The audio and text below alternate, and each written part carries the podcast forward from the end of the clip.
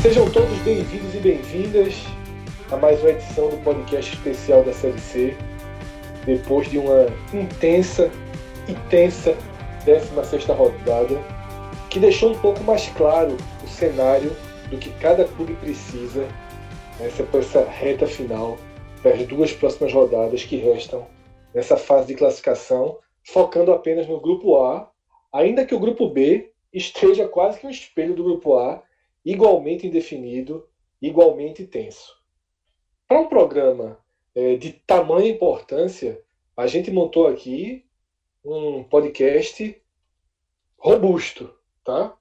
Nesse programa, eu, Fred Figueiredo, estarei, estarei ao lado de João de Andrade Neto, Cláudio Santana, Rodolfo Moreira e Diego Borges, tá?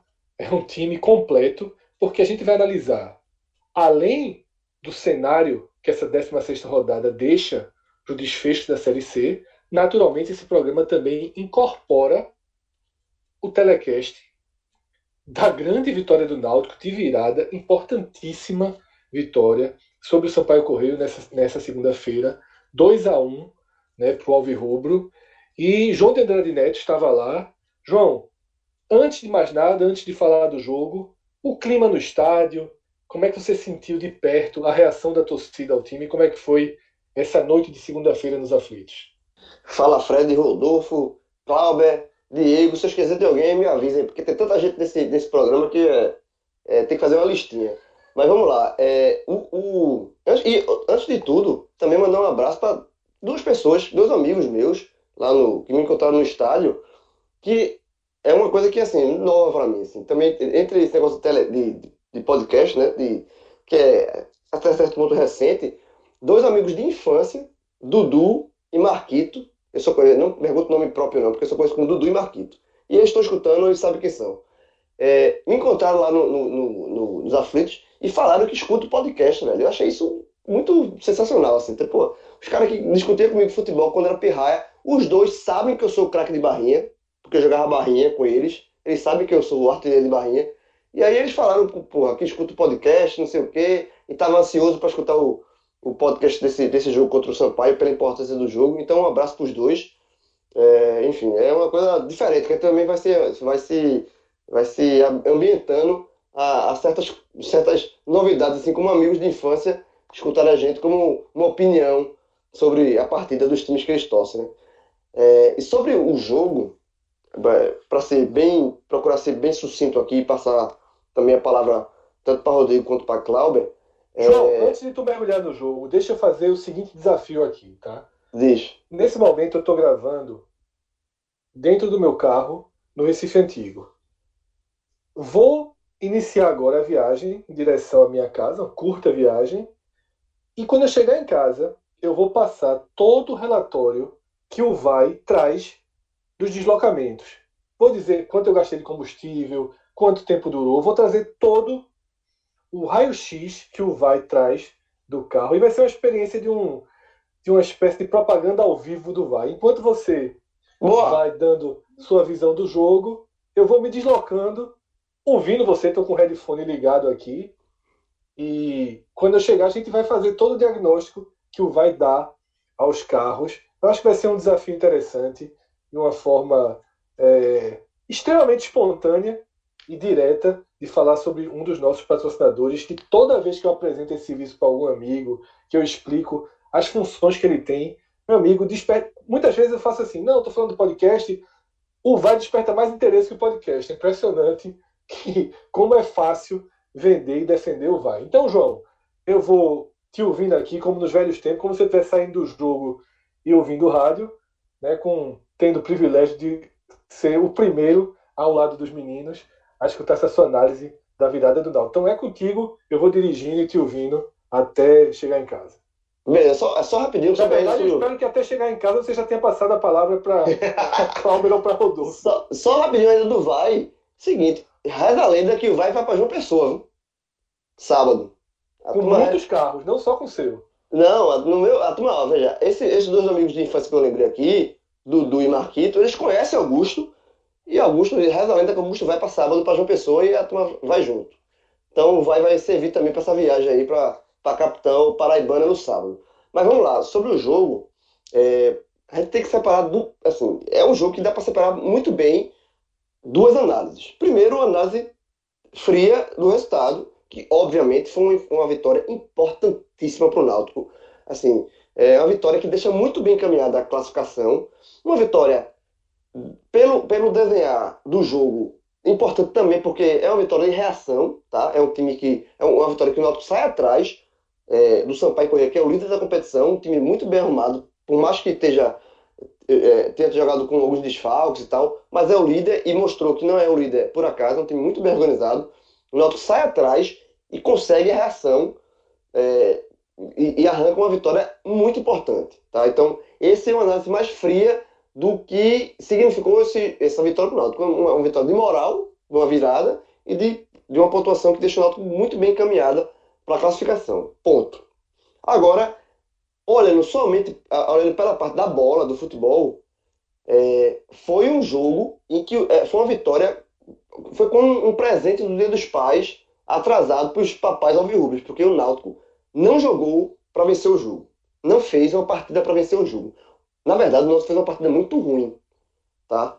É, e é muito cruel é, é, é dar essa análise de uma partida ruim diante de um resultado tão importante.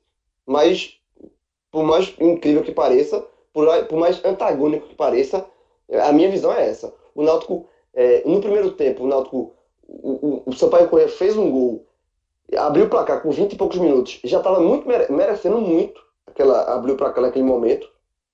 E o Náutico não fez nada para empatar o jogo ainda no primeiro tempo. Na verdade, foi um gol meio que, entre aspas, achado. Nunca é achado, né? Porque termina sendo uma bola trabalhada, mas é, o Náutico não fez para merecer aquele gol. E o segundo tempo, o Náutico fez o 2 a 1 logo no começo do segundo tempo, que ajudou muito o desenrolar da partida. Então, o Náutico fez uma partida muito ruim e alguns pontos eu, posso colocar aqui o porquê do Náutico fez uma partida tão ruim. É, lembrando que o Náutico, nesse jogo contra o Sampaio, ele teve a volta do Thiago, né, que de forma surpreendente atuou. É, de forma surpreendente é o seguinte, eu acho que o Thiago, a, a, a, o diagnóstico dele é que era lesão grau 2 muscular. Tá errado esse diagnóstico, porque o cara não tá com lesão grau 2 e joga na partida logo seguinte. Então, é, teve a volta do Thiago, o Thiago jogou a partida inteira, recuperado, mostrou que estava inteiro. É, mas o, o que o, o, pior do Náutico, né, o que mais, mais atrapalhou, a, mais, a maior falta, não foi nem do Thiago, né, porque o Thiago jogou, foi do, para mim, o jogador que está fazendo muita falta no Náutico é o Paulinho. Porque sem o Paulinho, é, o, o Dalpozo colocou o Giancarlo mais uma vez para jogar entre aspas, e bota aspas nisso como meia. Porque Giancarlo faz todas, todas as funções no, no Náutico, na, na, partida, menos ser meia. Ele, ataca, joga como lateral, aberto, com ponto aberto, atacante, mas não joga como meia. Então, o Náutico, mais uma vez, sentiu muita falta do meia. E essa falta do meia, que não foi Giancarlo, pela segunda vez consecutiva, né, já tem sido assim como assim, assim contra o Globo, na derrota contra o Globo, o Náutico sentiu a falta desse meia. E o Náutico sem o meia, sem, sem a, o armador de jogadas, o Náutico é, convalesceu muito da criação ofensiva, da parte ofensiva. Tanto é que muitas vezes quem criava jogadas no Náutico era Diego Silva, o zagueiro, Josa e Jimenez. E não são esses três jogadores para criar jogadas, sabe assim? O próprio gol de, de, de, Josa, o gol do empate, né, que foi um gol é, construído ali no final do, do, do, primeiro tempo, é mais ou menos uma, é, é um gol que nasce de um posicionamento errado do time, porque é muito Josa não é um jogador para aparecer, não, não é um jogador para aparecer na área para finalizar. E ele apareceu na área finalizando, fez o gol, ok, bom pro Náutico. Mas um, em um time organizado, ele não é para estar tá ali. Então eu acho que o Náutico, eu acho que e vou passar a palavra para não me alongar muito aqui para os meus companheiros aqui, para Rodrigo e para Clauber. Eu acho que vale muito pela vitória, mas eu acho que o futebol que o Náutico mostrou contra o Sampaio foi muito parecido com o futebol que o Náutico mostrou contra o Globo. Ou seja, um futebol muito fraco de pouca criação, de pouco é, é, merecimento ofensivo. Então, eu acho que o, hoje o Paulinho, que fazia muito fazia, estava jogando improvisado com o meio ali, ele está fazendo muita falta, porque sem o Paulinho, o Giancarlo não faz esse papel. Não faz, ele joga, ele parece um piro doido no, no campo, joga de todas as posições, mas não faz nada. E, e, e, e, e o Dalpozo não utiliza, parece estar no contrato do Dalpozo, assim, é proibido colocar o Oscar Pernambucano como meia. Porque o Pernambucano poderia fazer essa função e não faz. Enfim, o Náutico venceu o jogo numa partida que de, de, de chances ofensivas. O Náutico teve os dois gols e uma bola, uma cabeçada de, de, de Diego Silva para fora e mais nada. Então, é, valeu pela vitória, um, um, resultado importantíssimo, mas o futebol do Náutico, eu acho que Dalpozo tem muito a corrigir pensando nos próximos jogos e praticamente no mata-mata, porque o Náutico está muito próximo. Então, se o Náutico repetir essas situações, não pode contar com acaso sempre. O Náutico precisa melhorar e, uma, e, e é um, um, ponto muito, muito claro para corrigir. É o meio de campo, é o preenchimento do meio de campo, é, é alguém para fazer a função de, organização, de organizar jogadas ofensivas que o Paulinho vinha fazendo, e sem o Paulinho, o Náutico simplesmente perdeu, porque Jean Carlos não faz e o Oscar Pernambucano está proibido de jogar nessa função. Clauber, eu vou te passar a palavra, mas queria fazer um rápido comentário. Eu até concordo com a visão de João de que o Náutico conseguiu a virada sem jogar futebol para isso. Mas depois do 2 a 1 eu acho que o time cuidou muito bem do placar, que conseguiu construir meio sem tanto merecimento, mas ele não só se defendeu razoavelmente bem, como teve chances de fazer o terceiro. O João não pegou um pouco pesado demais nessa base, não, Cláudio? É, eu ia lembrar exatamente, na parte do segundo tempo. Eu concordo com ele que o Náutico não foi bem no jogo, mas depois do 2 a 1 que o, que o Sampaio foi para cima, foi naquela pressão, o Náutico tomou a pressão, teve que se segurar muito, se segurou bem, mas teve pelo menos umas três chances ali, teve uma bola na trave, uma cabeçada, teve um chute de Thiago, que a bola vai fraquinha no canto, é, e teve outro lance do Álvaro, uma, jogada linda pelo lado esquerdo que ele faz, é, que teve uma finalização para fora, teve três Guardou chances. no DVD, viu? É, Álvaro guarda, essa, aquela jogada que ele vai guardar eternamente, né? Foi a jogada de estreia dele pelo Náutico, né? Porque até então ele não teve, tinha feito tá nada. Tá vendo a carreira, viu? Exagerou, né? Quer dizer, mas também a gente não sabe muito, né? Então, mas no Salgueiro ele tinha tido uma boa passagem. Mas foi a melhor jogada dele com a camisa do Náutico. Teve essas três chances, realmente. O Náutico podia ter matado, podia ter feito como aconteceu contra o Confiança, ter feito aquele terceiro gol na reta final e ter dado uma tranquilidade, mas não teve. E, e assim, é, o Náutico não jogou bem e eu até esperava essa, esse, esse tipo de futebol do Náutico, porque a pressão era grande do Náutico. É, esse jogo, acho que para a torcida, para o elenco, para a diretoria, sabia que era um jogo que se perde, ia ficar uma, uma situação muito difícil para dois jogos, é, confronto direto, um contra o, contra o Botafogo fora e o Clássico. Então tinha uma pressão muito grande. Não dava um grande jogo do Náutico, já esperava mais transpiração do que inspiração. Mas preocupou porque o primeiro tempo foi muito ruim. E o time, a, a dupla de zaga falhando muito, tem muito perdido. O Sampaio é um time muito arrumado. É, mas aí o Náutico conseguiu achar aquele gol, um, bonito gol, bem verdade. E aí é, foi muito importante porque já tava, a torcida já estava impaciente em campo. Se o Náutico não faz aquele gol, o time ia descer vaiado pro, pro vestiário, ia ter uma pressão maior pro segundo tempo. O Dalpozo já tinha colocado o Álvaro e o Jonathan para aquecer, então provavelmente um dos dois voltava pro intervalo no tempo, ou até os dois. Então o gol ele segurou mais um pouco. É, então mudou um pouquinho o roteiro do Náutico. No segundo tempo o Náutico voltou melhor é, fez o, o, segundo gol num, num, pênalti claro, e aí já ficou o, o Sampaio se jogando mais para frente, o Náutico tem as oportunidades para matar o jogo e, e não matou. Eu acho que é, concordo que não foi um grande jogo, mas podia ser um mais tranquilo se o Náutico tivesse aproveitado uma dessas três chances. Para mim foram três chances claras. Teve outros que o Náutico chegou, é, chegavam em contra-ataques rápidos, mas não conseguia concluir. Essas três concluiu. E teve até uma análise, eu vi, voltei para casa ouvindo a, a, a entrevista do Alpozo, e aí eu não concordei com ele, dizendo que o Sampaio foi, jogou para se defender, que o Náutico mereceu a vitória, que o Náutico buscou mais o jogo. Eu,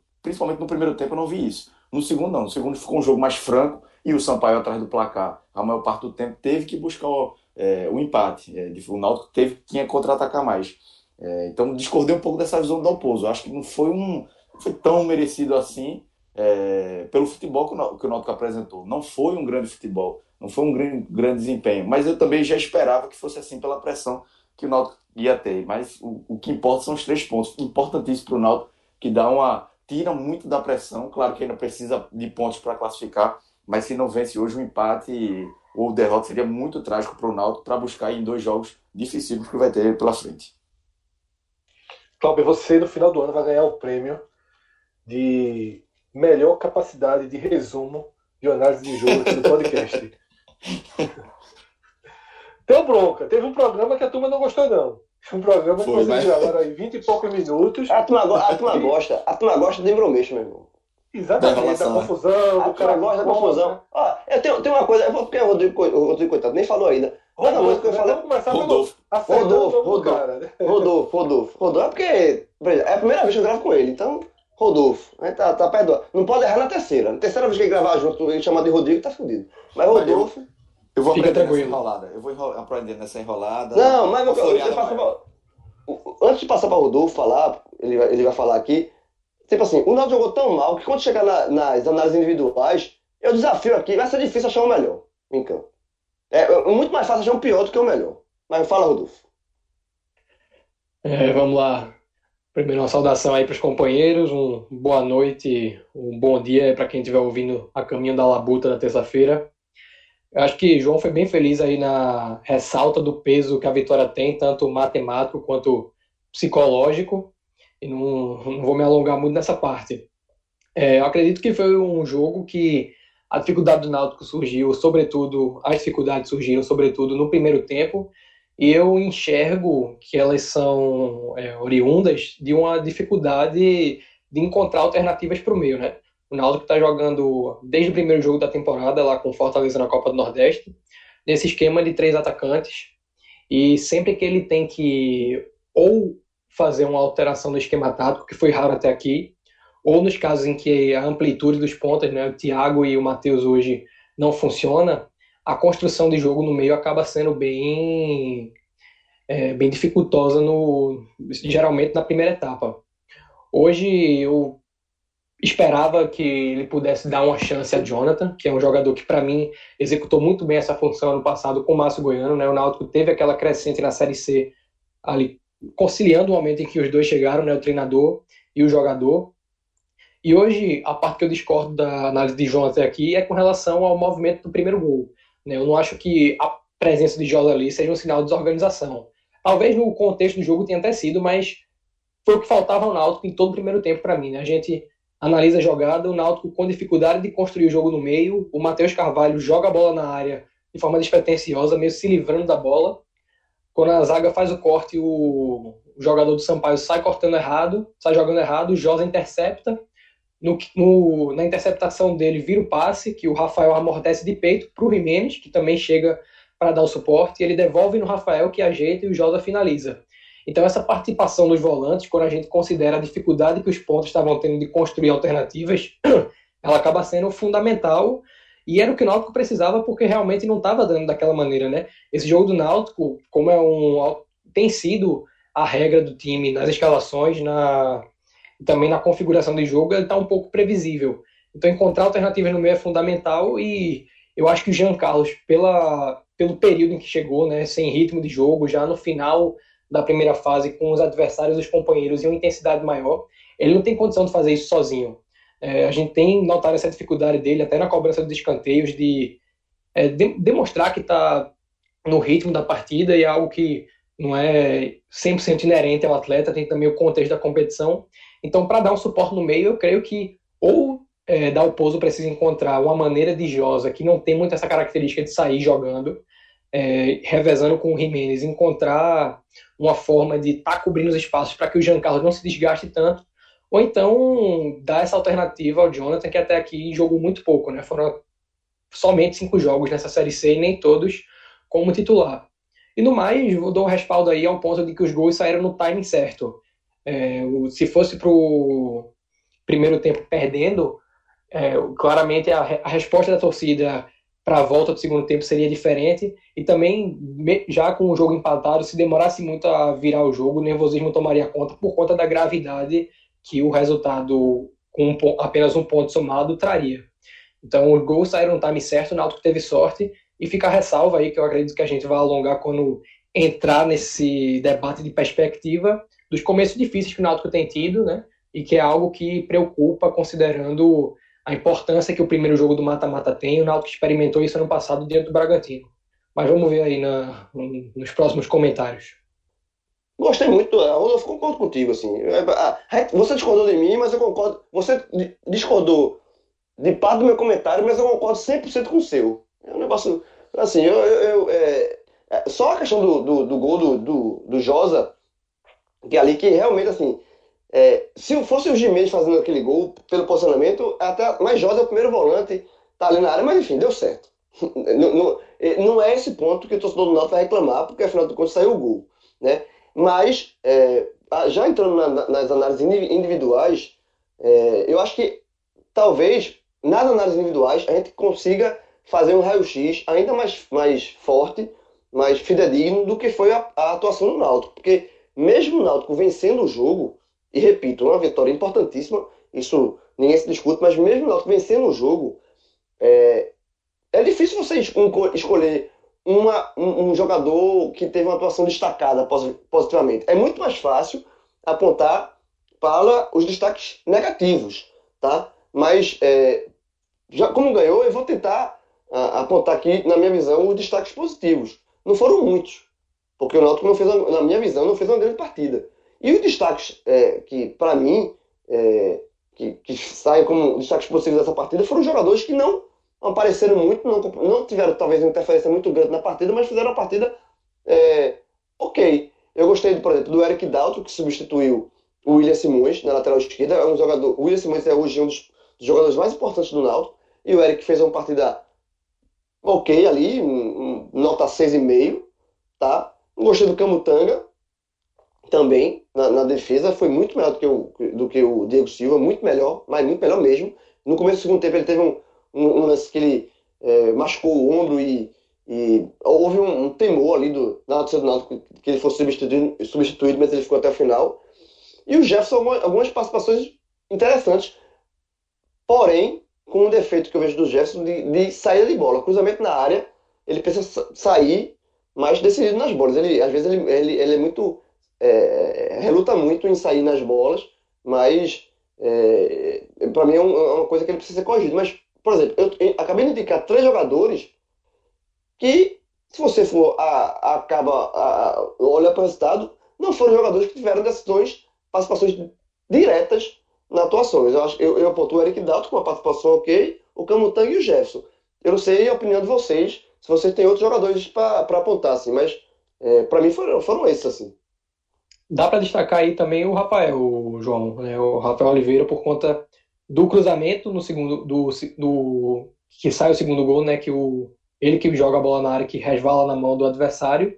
E no primeiro a participação importantíssima, apenas dois toques na bola, ainda mais um foi amortecida para o Jimenez e a segunda o, a ajeitada de cabeça para o Josa, que foi perfeita, né? Deixou ele em condição de dominar, avaliar o posicionamento do goleiro e fazer o deslocamento. Aí eu daria esse destaque individual para ele, mas vou também dar respaldo ao teu comentário do Eric Daltron. Claramente não foi exibição a nível William Simões, né? Sobretudo com o que ele demonstrou nos dois últimos jogos que tinha tido em casa. Mas substituiu bem. É, em alguns momentos, por conta dessa dificuldade de alternativas, de ter linhas de passe, ele se livrou, assim, fez cruzamentos despretensiosos, mas deu combate quando tinha que dar, fechava bem os espaços, então foi uma substituição interessante que mostra uma boa alternativa, né? O Náutico sofreu muito com essa lateral esquerda no começo do ano, com José improvisado, lesões de Assis, Gabriel Araújo, que a gente até agora não entende a renovação. Então, uma boa alternativa encontrada. E o destaque, acho que você foi bem feliz nessa questão de que os destaques negativos chamaram mais atenção do que os positivos, né? E eu, eu penso que quando a gente fala dos negativos do jogo de hoje, eles estão mais concentrados no meio justamente por conta dessa dificuldade é, de se ter alternativas. Eu destacaria Josa, que vinha fazendo um primeiro tempo muito abaixo até o gol de empate, marcado pelo mesmo, né, e depois ele cresce na partida. E o Jean Carlos também, que teve bem abaixo, mas isso aí a gente já analisou. Eu coloco muito mais isso dentro de um viés circunstancial pela, é, pelo início da partida, né, que impôs dificuldades a essa criação no centro do campo pelo Náutico, do que aos jogadores em si. Mas ah, foi bem, foi muito bem pontuado isso, porque realmente é uma partida em que é, lances isolados acabaram sendo determinantes. Não foi uma partida regular do Náutico e também não foi do Sampaio. É, eu acredito que no grosso o Sampaio teve até uma exibição melhor do que a do Náutico, se a gente pega só a avaliação da bola jogada. mas isso é o futebol, né? O Náutico teve esses gols no timing correto, soube sofrer quando estava vencendo, ainda chegou a criar algumas oportunidades. Tem muito que melhorar, sobretudo para o mata-mata diante de adversários de um grupo que é historicamente mais qualificado. Mas é, acabou sendo um resultado satisfatório e por mais que a atuação não tenha agradado, as lições que Dalpozo precisa assimilar e corrigir estão cada vez mais evidentes. E o, o é, isso é bem pior do que no caso do Santa Cruz, em que você ainda tem um diagnóstico de vários setores e peças pouco claro, porque aí você não sabe nem muito bem por onde começar. Só passar para Clauber, para ele também dar os, os, os destaques dele. É, se ele quiser dar possível negativo, fica à vontade, Clauber. Mas ó, talvez no resumo o seguinte: se Náutico e Sampaio Correia, que se enfrentaram hoje, fosse, fosse um jogo de basquete, o Náutico não teria vencido. Como é futebol, é um, um, lance, alguma coisa, um lance, uma bola, decide o resultado da partida muitas vezes, o Náutico venceu o jogo. Mas pela atuação, se fosse um jogo de basquete, onde realmente a regularidade, o, o melhor em campo, na quadra no caso, vence, eu acho que o Náutico não venceria se fosse um jogo de basquete. Mas como é futebol, o Náutico venceu. Mas, Cláudio, dá a tua opinião aí sobre os melhores e piores. E quem passou mais tempo melhor em campo, eu acho que foi o Sampaio, né?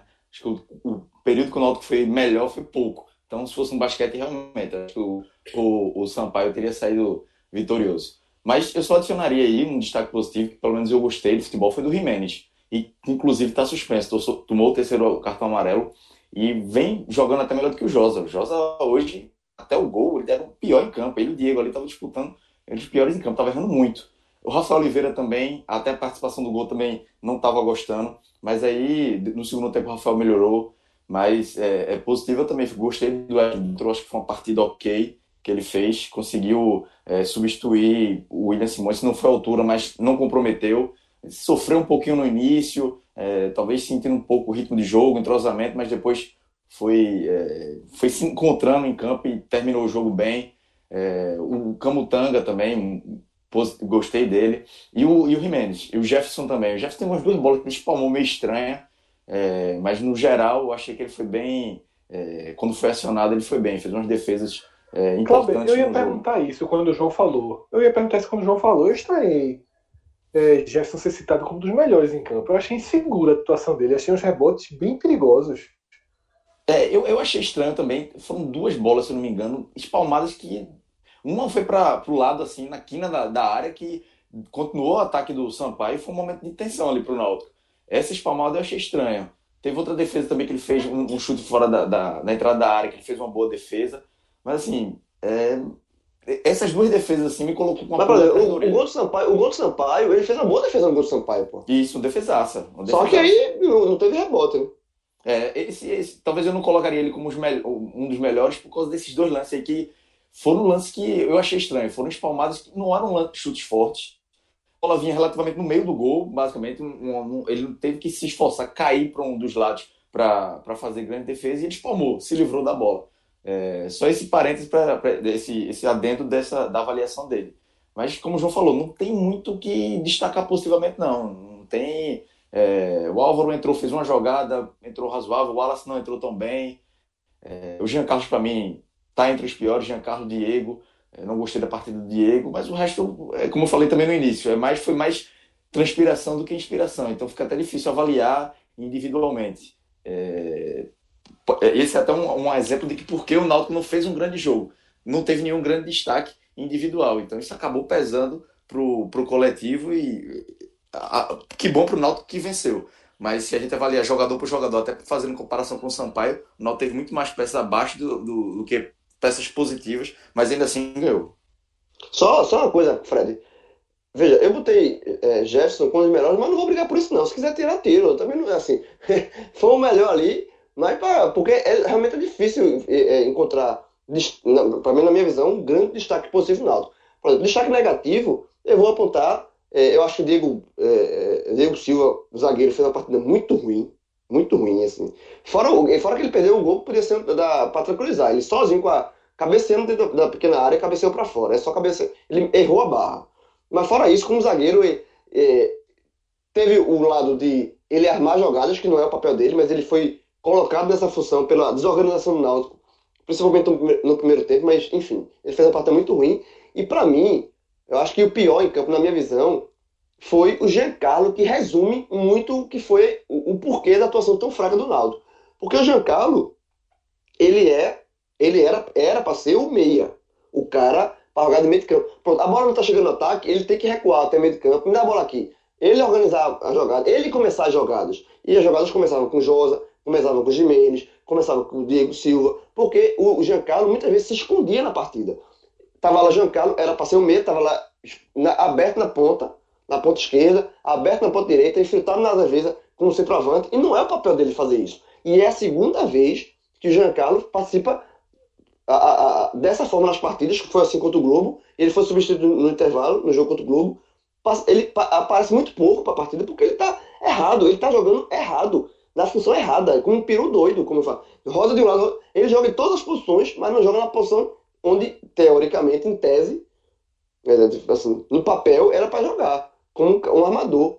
Então, assim, para jogar dessa forma que o Giancarlo, é melhor botar qualquer, qualquer outro jogador. É melhor você recuar o, o Matheus Gonçalves para meia e abrir o Jefferson na, na ponta, que também, assim, não, não, é uma, uma, situação muito ruim. Mas, assim, para fazer o papel que o Giancarlo está fazendo dessa forma, é melhor não fazer, é melhor botar qualquer outro jogador.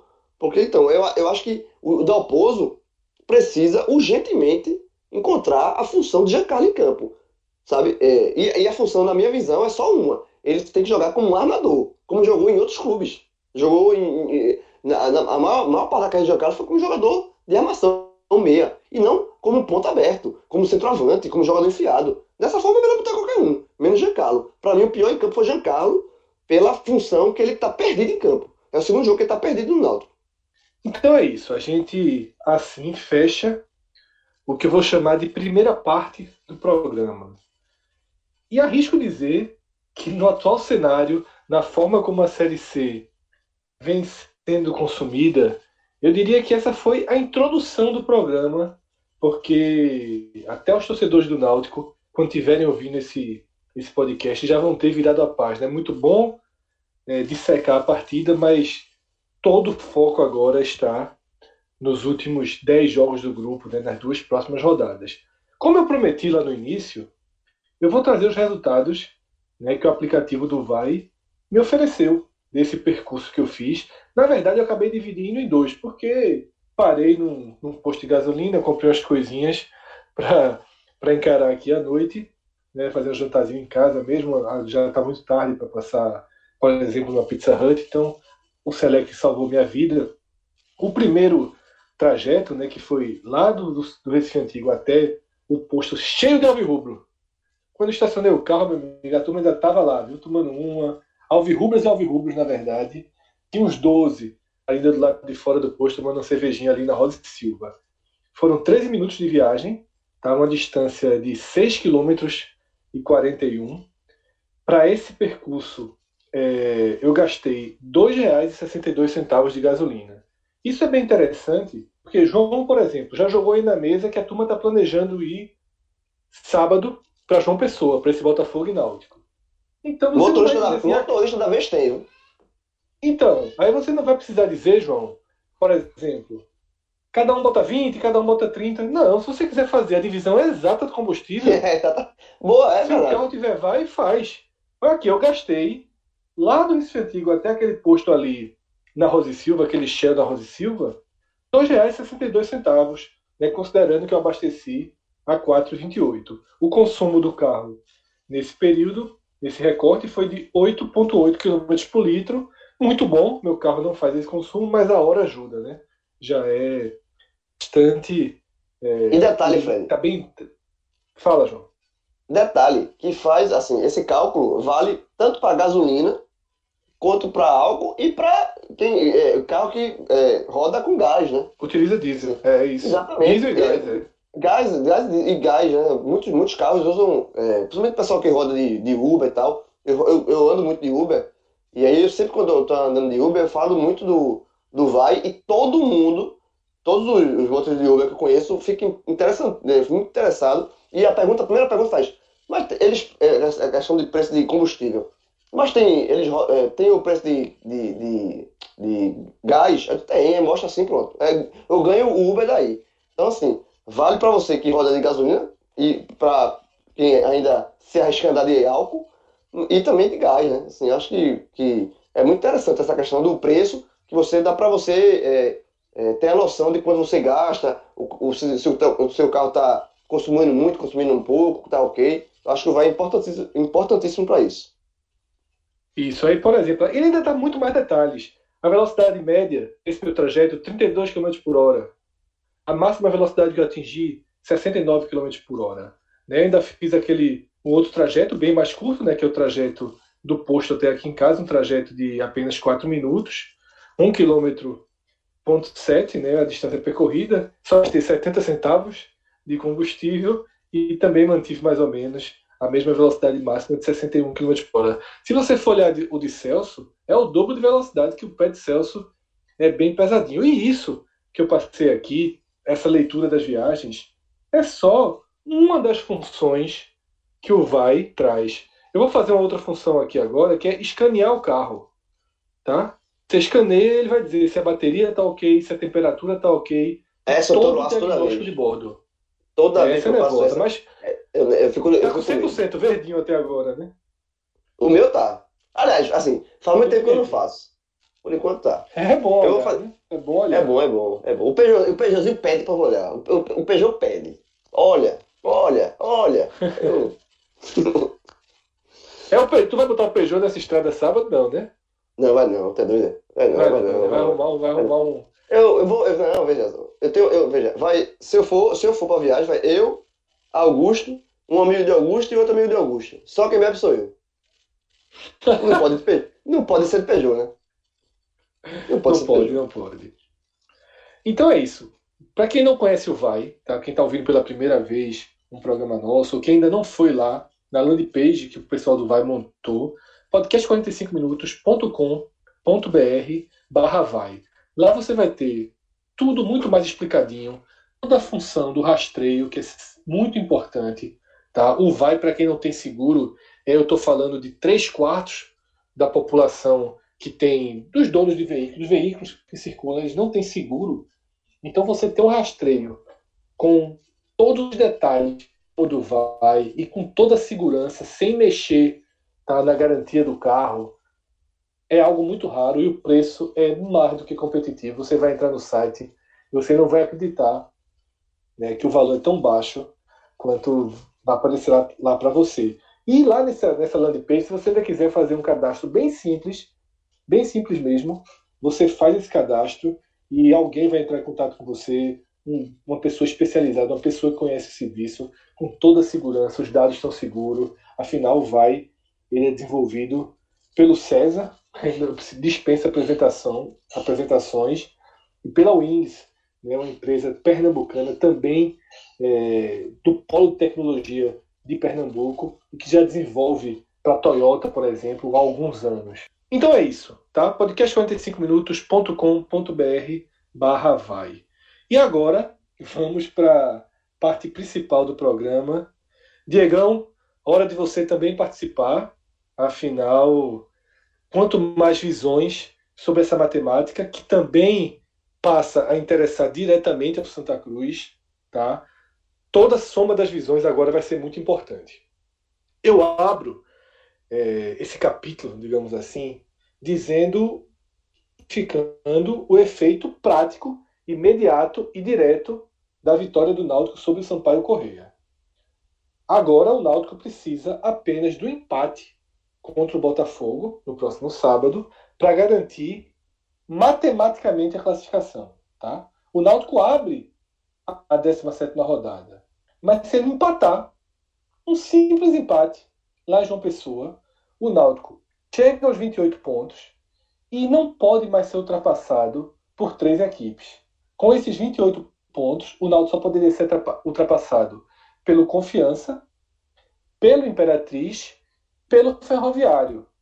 Porém, Ferroviário e Imperatriz jogam nessa rodada e aí não tem como os dois ultrapassarem a marca dos 28 pontos. Ou seja, o Náutico só pode ser ultrapassado por duas equipes caso empate com o Botafogo. Porque empate com o Botafogo de uma vez só, faz com que o Náutico distancie definitivamente o Botafogo e o Santa Cruz. E aí, logo na sequência, qualquer que seja o resultado de Imperatriz Ferroviário, confirma a classificação matemática do Náutico. Então, esse é o ganho direto. O Náutico chega na décima rodada, na 17 rodada, com um match point. O Náutico vai para João Pessoa, empatou, está classificado. Importante, tá? Importantíssimo que eu vou falar agora. Eu não estou dizendo aqui que o Náutico só precisa de mais um ponto para se classificar. É fundamental que esse ponto seja contra o Botafogo. Caso o Náutico perca para o Botafogo e empate com o Santa Cruz, a conta fica aberta. O risco, ele permanece, tá? Só é 100% seguro se esse empate for contra o Botafogo. E aí o Náutico classifica por antecipação. É... Queria, então, que João, Cláudio, Rodolfo primeiro analisassem essa perspectiva, tá? Esse empate, é, ele é factível, o Náutico vai forte para João Pessoa. Como é vocês encaram essa vantagem que o Náutico tem em mãos agora, né? É, jogar pelo empate muda, como, muda completamente é, a escala de pressão sobre os ombros. Né? Isso foi falado por todos na abertura. Esse, esse, essa vitória teve o um efeito matemático e psicológico, o um efeito moral.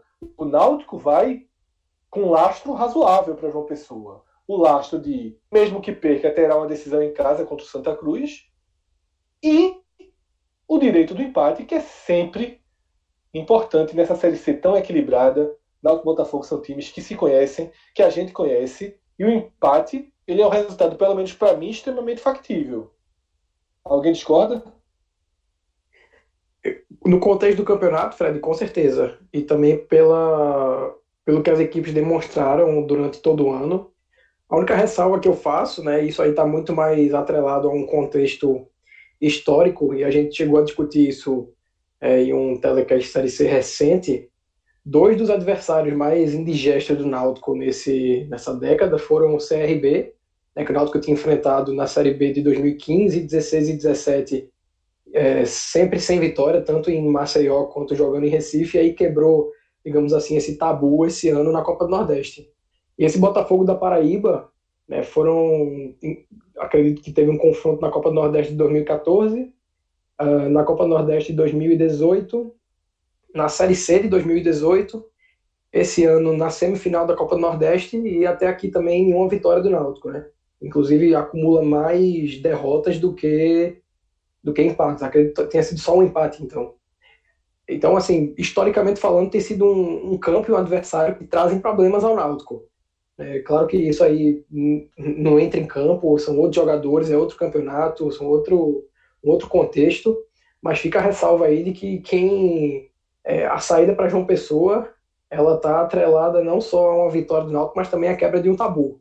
O Botafogo tem sido um adversário extremamente é, indesejável ao Timbu e, sobretudo, a gravidade né, da derrota na, na, na semifinal da Copa Nordeste esse ano com um gol nos acréscimos tornou tudo isso ainda mais doloroso. Então, esse pontinho aí sobre esse prisma fica um pouco mais suado. É, só assim, João, sobre, vai, sobre... a carga de confiança desse carro vai, vai em que nível? Vai bom, assim, eu acho que é um jogo de inteligência, sabe? O Náutico tem que ser um jogo, é, como um empate classifica matematicamente o Náutico, e do outro lado tem o Botafogo, que só a vitória interessa, é, o Náutico tem que saber jogar o jogo, sabe? O Náutico tem que saber explorar o desespero do Sampaio, do, desculpa, do, do Botafogo, porque o Botafogo tá jogando em casa, vai para cima do Náutico, é, é, é, o, o Náutico tem que saber entender isso e explorar os espaços que o Botafogo naturalmente vai ceder. Tá? O Náutico, nesse jogo, deve ter a volta do Paulinho, que já corrige essa questão do meio de campo que a gente já falou aqui nesse programa, né? que, que, é um, que é um grande problema do Náutico nesse, nessas últimas duas partidas, esse buraco que fica no meio de campo, uma falta de criação. O Paulinho estava dando conta desse recado aí. Perde, perde o Jimenez, que é um jogador importante na marcação, mas para o Jimenez tem um substituto mais que você compatível, que seria o Jonathan. Tá? O Thiago vai jogar, o, jogo, o Thiago jogou esse partido, a partida contra o Sampaio, então deve ser, vai jogar naturalmente contra, contra o Botafogo. Então, eu acho que é uma partida para o Náutico ser inteligente. O Náutico é, Não, o desespero não está com o Náutico. Primeira coisa, o Náutico tem que entender isso.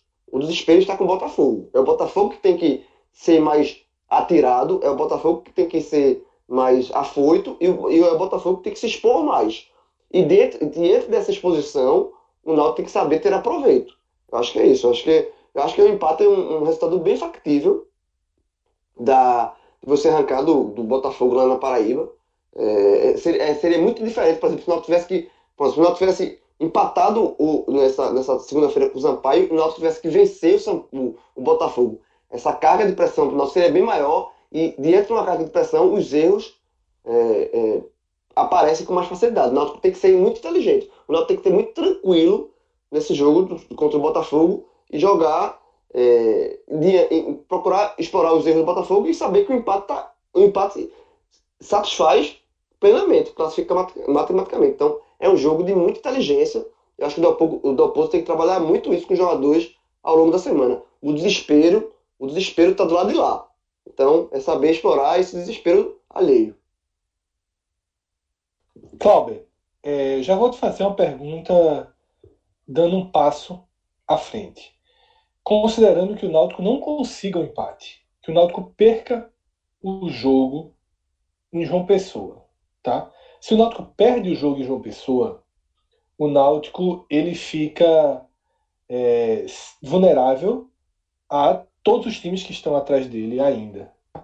Se a gente considerar que o Santa Cruz ganha do Globo, o Santa Cruz teria 25, o Náutico 27, e seria muito provável, por exemplo, um cenário com confiança ainda 28, Imperatriz, Botafogo, Náutico 27 e Santa Cruz com 25.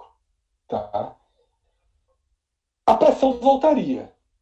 A pressão voltaria, porque a rodada final, que vai ser num sábado agora, né, foi antecipada em um dia, teria um confronto direto pela última vaga, não, não pela última vaga, um confronto direto por uma vaga entre Náutico e Santa Cruz e resultados é, dependentes acontecendo simultaneamente, mas, to, mas todos eles relativamente possíveis, assim, não é uma combinação das melhores você depender.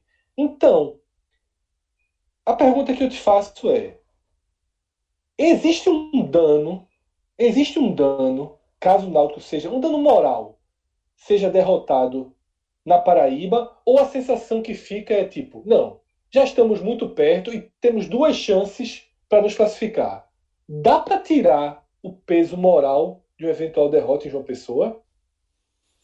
Eu acho que não, Fred. Eu acho que esse, é, se o Náutico perder o Botafogo, Aí volta uma pressão, não sei se tão grande quanto a do jogo contra o Sampaio. Mas volta Dependeria dos outros jogos pra gente, pra gente medir, é, né? Não tem como fazer adivinhação. E abre a rodada, né? Diferente do, das últimas rodadas que o Náutico fechava, dessa vez abre. Então vai ter que esperar é, só depois do jogo do Santa que a gente vai ter uma, uma, uma análise desse, desse, do tamanho do peso do clássico vendo pelo lado do Náutico. Mas eu acho que abate, eu acho que fica aquela, aquela, aquela interrogação de tipo, vai ficar para a última rodada, num clássico. O Santa também, é, a tendência de que chegue com chances, então vai ficar um jogo franco para os dois lados. É, então é, fica essa, vai ficar uma interrogação muito grande e uma pressão também. Vai ser uma semana chata, uma semana mais fechada entre eles, complicada para o Náutico. É, de, de, muito disse-me-disse pelos dois lados, de, de, questionamentos, de como vão entrar. Também vai depender do desempenho do Náutico. Que talvez se o Náutico fizer um bom desempenho, tiver um, fizer uma boa partida, é, isso é, não, não atinja tanto a confiança do time e do torcedor, mas diferente do Santa, por exemplo, que vem, vinha de partidas ruins, fez um jogo melhor contra o Confiança. O Náutico fez dois jogos ruins seguidos, mas venceu o Sampaio.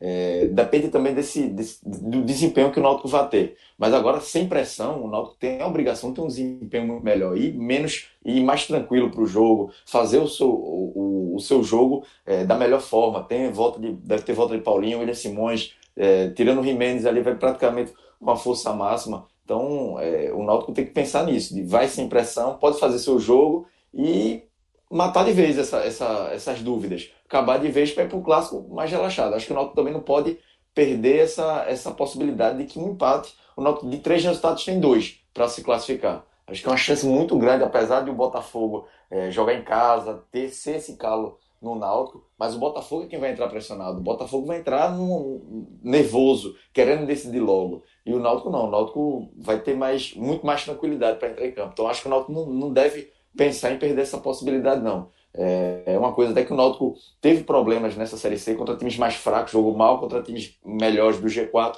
jogou melhor e ganhou. Então o Botafogo está nessa que o Náutico não pode entrar pensando que está fora do G4 é, é um, um, adversário fácil, não. Pelo contrário, vai ser bem difícil, tão difícil quanto foi contra o Sampaio. O Náutico acho que não pode pensar em, em, em baixar o limite, é, o, jogar no limite de desempenho para pelo menos empatar. E aí, se empatar, aí vai para a última rodada ver qual é a posição, mas aí numa pressão também bem menor. É, eu, é, talvez é exatamente isso. A única coisa que o Náutico não pode é confundir, é, tá na situação tranquila, tranquila não, mas sabendo que o desespero está dado Botafogo, ser inteligente, como eu falei, ele não pode confundir a questão de ser inteligente com ser passivo, tá? Não é porque o desespero está do Botafogo, a corda está no pescoço do Botafogo e o Náutico tem dois resultados para se classificar, a vitória e o empate, que o Náutico tenha que relaxar. É, esse é, o, é, é um limiar muito curto, e, é, mas é muito importante o, o, o, o Náutico, no caso, é, entender isso. Entender que ser inteligente, é, saber explorar os esperos do adversário, no caso do Botafogo, é diferente do que, do que ser passivo no jogo. É diferente do que ser é, é, uma dividida, entrar com o pé, um, um, jogador entrar com o pé mole e o Botafogo entrar com o pé mais é, é, é trincado, porque o Botafogo está necessitado. Não, os dois têm que entrar na dividida. Estou usando só um exemplo de, de, de, um jogo, de um lance de jogo para ilustrar isso. Os dois tem que entrar, João, como o mascote do clube, né? O novo mascote. Tem que entrar novo, né? trincado, noiado. Trin... Um mascote novo, trincadíssimo. E trincadíssimo, meu amigo. E a orelha suja. Tem um mascote nunca vi, não, tem uma a orelha com a orelha suja do mascote. É, mas, mas é a orelha suja, tá com uma serinha, você passar um cotonete ali. Mas tem que entrar isso, velho. Tem que, você, uma coisa é saber jogar com inteligência, outra coisa é relaxar. Sabe? Então o Náutico tem que saber e, e, e, jogar com inteligência é justamente não jogar relaxado. É explorar a deficiência adversária certo. e jogar trincado em busca do, do resultado que me interessa. Certo. A gente vai analisar aqui, obviamente, para a matemática. A matemática náutica é tão direta, tá? O empate classifica, que a gente só faz sentido a gente analisar o cenário da derrota. Tá? Eu não vou aqui já ficar fazendo conjectura de cruzamento com outro grupo. Então, como a matemática para a classificação ela é a mais direta possível, conseguir um ponto. Não, tem, não temos o que dizer. Vamos, vamos considerar o cenário da derrota.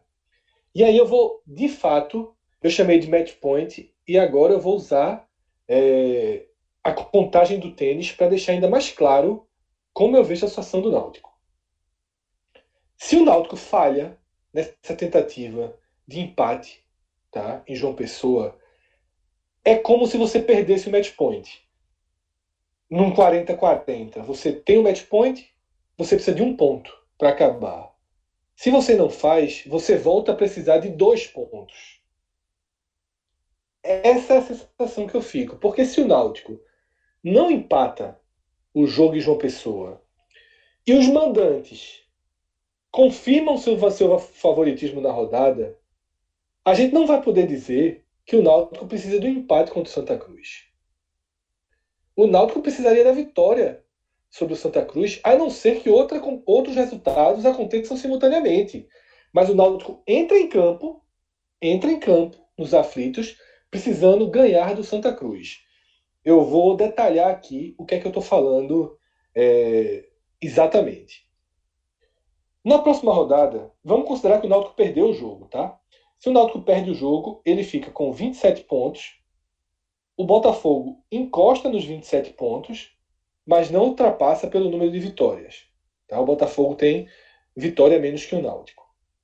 O Confiança joga com 13 em Sergipe. O 13 se mantém vivo. Vai ser um jogo chato, mas o Confiança ele tem um favoritismo natural. Se o Confiança vence esse jogo, o Confiança iria para 28 certo? O Imperatriz recebe o Ferroviário. Ferroviário em crise profunda, No programa passado, tanto o Minhoca quanto o Rodolfo passaram um paninho aí pro Ferroviário, dizendo que acreditava ainda na recuperação, mas depois de tomar 2 a 0 fora de casa é, e perder pro 13, né, que era o Lanterna quase morto, o Ferroviário é difícil acreditar que ele vai conseguir sua recuperação lá em Imperatriz, né? Mas se ele conseguir com a vitória, não muda muito a conta para o Náutico. Se o, se o Imperatriz ganha, o Imperatriz faz 27, mais um time ali com 27 pontos. E se ganha o Ferroviário, o Ferroviário faz 26. O Santa Cruz, todos consideram que deve vencer o Globo em casa. É o jogo da obrigação. O Santa Cruz iria para 25.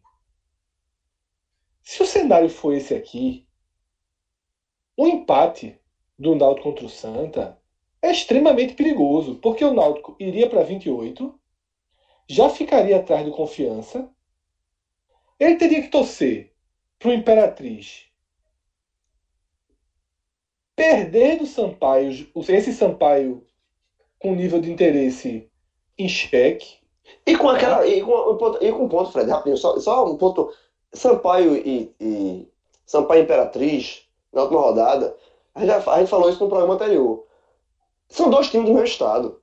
Assim, não tem rivalidade. E a Federação, para, a Federação Maranhense é, trabalha com os dois ali. Não estou dizendo que, que o Sampaio vai abrir, não, mas é um jogo que, porra, que pro estado do Maranhão seria muito melhor uma, uma vitória do, do, do, Imperatriz. Porque você ter dois, dois times do Maranhão no mata-mata. Você pode ter dois times do Maranhão na Série B do ano, do ano que vem. Então, assim, eu, eu, eu, eu particularmente, eu não recebi mensagem do além, nada não, mas eu considero três pontos para Imperatriz nesse jogo aí. Então, João, é por isso que é muito perigoso. É por isso que é muito perigoso. Porque se o Náutico não fizer sua classificação no sábado e a lógica acontecer no sábado e domingo, no complemento da rodada, tá? Se isso acontecer, o Náutico vai depender de resultados perigosíssimos, que são justamente Sampaio Imperatriz e 13 Botafogo, dois jogos dentro do mesmo estado, tá? É muito perigoso. Então, o Náutico pode até se classificar com eventual empate. A derrota dificilmente classificaria porque já ficaria atrás do Santa. Então, para mim, é... sábado a gente não tem um jogo bônus, digamos assim. A gente tem uma decisão. Decisão de campeonato. Essa tranquilidade que o jogo do confiança, do, que a vitória sobre o Sampaio trouxe, é porque ela dá ao Náutico duas decisões. Ela dá ao Náutico duas chances. Mas eu vou deixar muito claro. Essas chances são empate contra o Botafogo ou vitória contra o Santa Cruz. Tá? Eu não levaria é, a sério ou não me confiaria em empate contra o Botafogo e, caso perca, empate contra o Santa Cruz. Eu acho que não são dois jogos em que o Náutico joga os dois pelo empate. Exatamente. Isso é muito importante. Só no próximo sábado. Exatamente. Isso sábado. é muito importante. Isso para o torcedor do Náutico é muito importante entender. O Náutico Veja, é muito o Náutico tá um empate do Botafogo, mas não significa dizer que o Náutico tá a um ponto da classificação. É, são diferentes, são lados diferentes. Sabe? É, é, o, esse um ponto só vale pro jogo do Botafogo. Se ele não vier no jogo do Botafogo, é confusão para a última rodada. Então, se garanta no jogo do Botafogo. E agora eu jogo para Diego a seguinte pergunta. Vou começar com o Diego, porque é a visão não apenas jornalística, mas a visão de quem torce pelo Santa Cruz. Tá? Eu debati com vários no Twitter. Fred, antes dessa rodada, eu dizia o seguinte: o torcedor do Santa Cruz vai torcer contra o Náutico. Mas se der Náutico, ele passa a abraçar o Náutico contra o Botafogo. No entanto, debruçando aqui nas possibilidades, eu volto atrás esse cenário de ter o Náutico classificado na última rodada e um Botafogo em condição mais difícil, eu acho que não é o cenário ideal para Santa Cruz. Diego, sábado, eu acho que é 5 da tarde, né? 5, 6 horas. Você, enquanto torcedor de Santa Cruz, vai torcer para o Náutico ou para o Botafogo. De antemão, já digo logo, o empate é o pior dos resultados. O empate é horrível para Santa Cruz, porque classifica o Náutico e mantém o Botafogo vivo. É, mantém o Botafogo a uma vitória de ficar na frente do Santa. Então, Diegão, Náutico ou Botafogo no próximo sábado? A cruz ou a espada? não tem pra onde correr muito, não. Fala, galera. Bicho, é uma situação em que você tá vendo o cerco fechando. É como se fosse ali. Você chega na plataforma do metrô e vê as portas se fechando uma a uma. A porta pro Náutico, praticamente, só falta um ponto pro Náutico classificar. Pro Confiança, só falta uma vitória. E aí vai se sucedendo. E vai se fechando porta após porta. E era o que vinha se desenhando até essa rodada acontecer. E dessa vez o empate do Santa ajudou, porque manteve vivo, mas de certa forma, com as combinações dos resultados, o Botafogo reagiu, o Imperatriz também venceu, ou seja, é a situação que praticamente condiciona o Santa Cruz a vencer os dois jogos. E aí, se você olhar para esse jogo, exatamente esse confronto de Náutico e Botafogo, no caso Botafogo e Náutico, é como tu falou, Fred, o empate é o pior dos cenários porque fecha de vez a porta do Náutico e deixa o Botafogo, que também está ali na plataforma do metrô, junto com o Santa Cruz para procurar a porta, um passo à frente. E esse é que é o ponto. O Botafogo não está só um passo à frente, porque além da vitória que teve nessa rodada contra o Globo, o Botafogo também tem um melhor saldo e agora uma vitória também. Ou seja, o Santa Cruz teria que remar mais isso ainda para buscar o Botafogo. Então, tecnicamente, o mais próximo do Santa Cruz entrar nesse, nesse vagão, por mais incrível que pareça, seria essa vaga do Náutico, pelo menos essa porta do Náutico, porque é justamente a única porta que o Santa Cruz vai poder segurar, que é o último confronto contra o Náutico, que é exatamente última... dos aflitos. É... Oi? É exatamente isso, Diego. Veja só. É. O Santa precisa ultrapassar três times.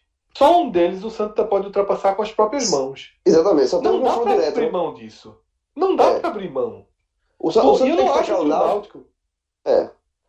O, o Santa tem que que o o Náutico, porque o Náutico, o é o único. O, único o, o Santa tem que, é, é simples, simples.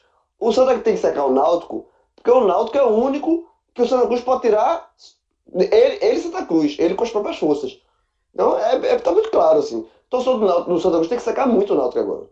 Bom, Tava fazendo aqui as contas. é, o Confiança, isso partindo da premissa de que o Santa Cruz fez as duas vitórias, já contando com o clássico do Náutico também como três pontos para o Santa. O Confiança só poderia fazer até dois pontos. E o Confiança vai pegar o 13 na próxima rodada. O 13 está vivo, está reagindo, venceu o Ferroviário, mas você não dá para chegar. Não, não tem como ter sanidade suficiente para chegar e dizer, não, cravar que o 13 vai vencer o Confiança. É muito difícil. É possível, é, mas é muito difícil. O Confiança só pode fazer até dois pontos. Se o Confiança fizer uma vitória, seja com 13 ou na última rodada contra o Ferroviário, morto praticamente, o Confiança já passa o Santa não só pela pontuação, mas por nível de vitórias também. O Imperatriz pode fazer até três pontos, aí já facilita um pouco mais, porque o Imperatriz pode vencer um, um jogo, mas não pode somar mais além disso. Botafogo pode fazer até três ou quatro pontos, e aí dependendo do saldo de gols. O saldo de gols do Santa Cruz é praticamente Mas horrível. 5 a menos 2. 5 a menos Isso. 2 não vai tirar em duas rodadas. Não, não, tem Pode como tirar. essa, esse A não ser que. O Santa não pode empatar com ninguém. Globo. O Santa só fez cinco Diegão. gols no retorno. Não dá. Não dá O pra... Santa não pode empatar com ninguém. Não, pois não é. pode empatar com ninguém, pontos. E o Ferroviário fazer até quatro pontos. Ou seja, Botafogo e Ferroviário estão na plataforma, estão buscando o mesmo espaço. Dá para ver desse, dessa forma.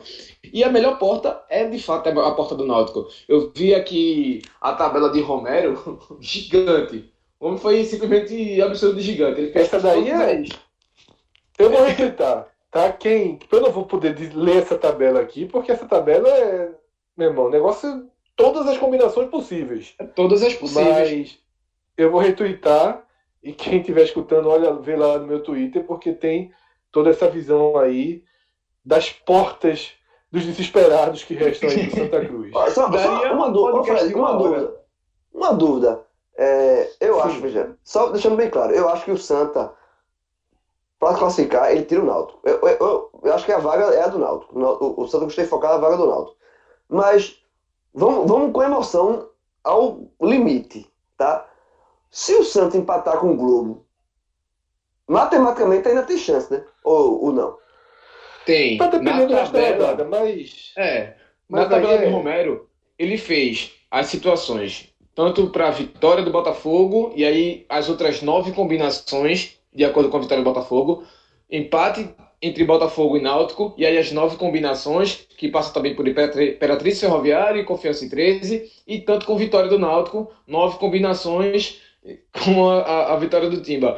27 situações e apenas sete delas dariam para o Santa Cruz passar com um empate em uma das, no caso, contra o Globo. Ou seja, é praticamente brigar com a lógica. Não dá para o Santa Cruz pensar em classificação, não dá para o Santa Cruz pensar em acesso sem pensar numa vitória com o Globo. Matematicamente é possível, mas é, aí entra na casa do 0,0000 tantos que não faz, vale Não, nem a pena Santa a ninguém-. Ninguém vai classificar com 26 pontos, não. Ninguém vai classificar. Muito menos o Santa, que não pode empatar com ninguém. Ninguém vai passar com 26 pontos. É, o Santa só passa com duas vitórias. Então, Tem, tem, tem não negócio matemática é muito engraçado. Tem, tem- esse negócio de matemática é muito engraçado. Eu, é, no Chance de Gol, né? Que é o site que muita gente. Que é- acho que todo mundo entra para ver é, chance de classificação, pontuação e tal. Até uma rodada, até uma rodada atrás, o Globo tinha 0,16% de chance de, de, de se classificar. Eu queria, eu queria saber como. Como? Tá lá, É difícil. 0,16. 0,16. Eu digo, tá, me explique. Eu queria saber como. Enfim, tá lá. É, Mas, é, de, de fato, o empate, se o Santa Cruz empatar contra o Globo, morreu. Morreu. O Santa Cruz, o Santa Cruz só se morreu, com duas Santa Cruz ganhou vitórias. dois jogos. É, exatamente. Santa Cruz ganhou dois jogos. Estranho no último filme do, dos Vingadores. Tem que procurar uma possibilidade de, de, de milhares, milhões para derrotar o Thanos. Não, isso aqui a gente tá perdendo tempo. Vou ser muito, muito direto. Falar em 26 pontos, a gente tá perdendo tempo. A gente tem que falar em 28 pontos pro Santa Cruz. E talvez os 28 pontos não sejam suficientes.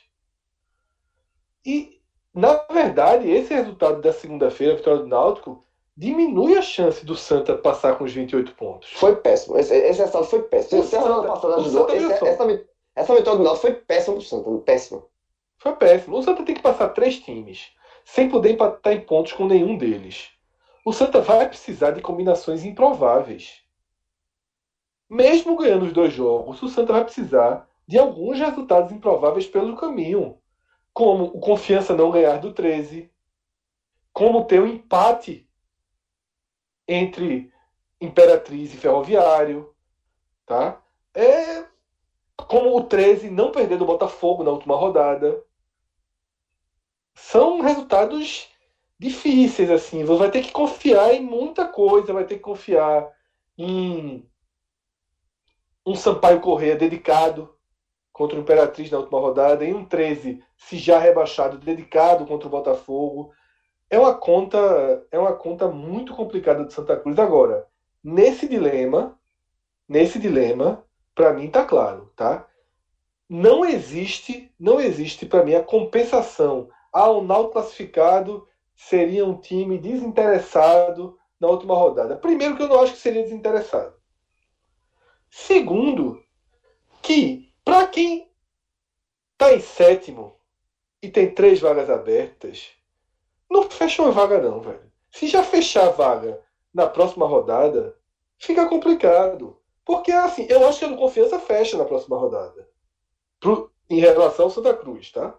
Então, assim, se fecha a do Náutico, vai brigar por um milagre contra Imperatriz, Ferroviário e Botafogo, fica algo é, muito distante. Eu acho que o Santa só passa, só passa com 28 se o Náutico perder do Botafogo. E ainda assim, não é uma garantia, mas isso faz com que pelo menos um dos clubes o Santa passe com, própria- com as próprias mãos. O segundo seria Ferroviário ou Imperatriz, nesse confronto direto importantíssimo. E aí o terceiro, ele teria que torcer para que ou Confiança ou Botafogo né, falhem, na, falhem miseravelmente. Né, numa das, na, no caso do Botafogo, teria que ser na última rodada, contra o 13, e o Confiança que fosse em qualquer das duas rodadas. Assim, o Confiança, como é, Diego já deixou aqui, ele não pode ganhar nenhum jogo. Então, Confiança não poderia ganhar nenhuma partida e o Botafogo teria que ganhar do Náutico e perder do 13. É uma situação muito difícil. Eu queria, é, para fechar aqui o programa, a visão de cada um, tá? Uma visão.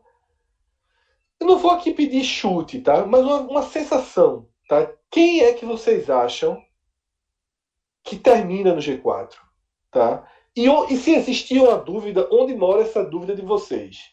Para não ficar em cima do muro, para não ficar em cima do muro, eu.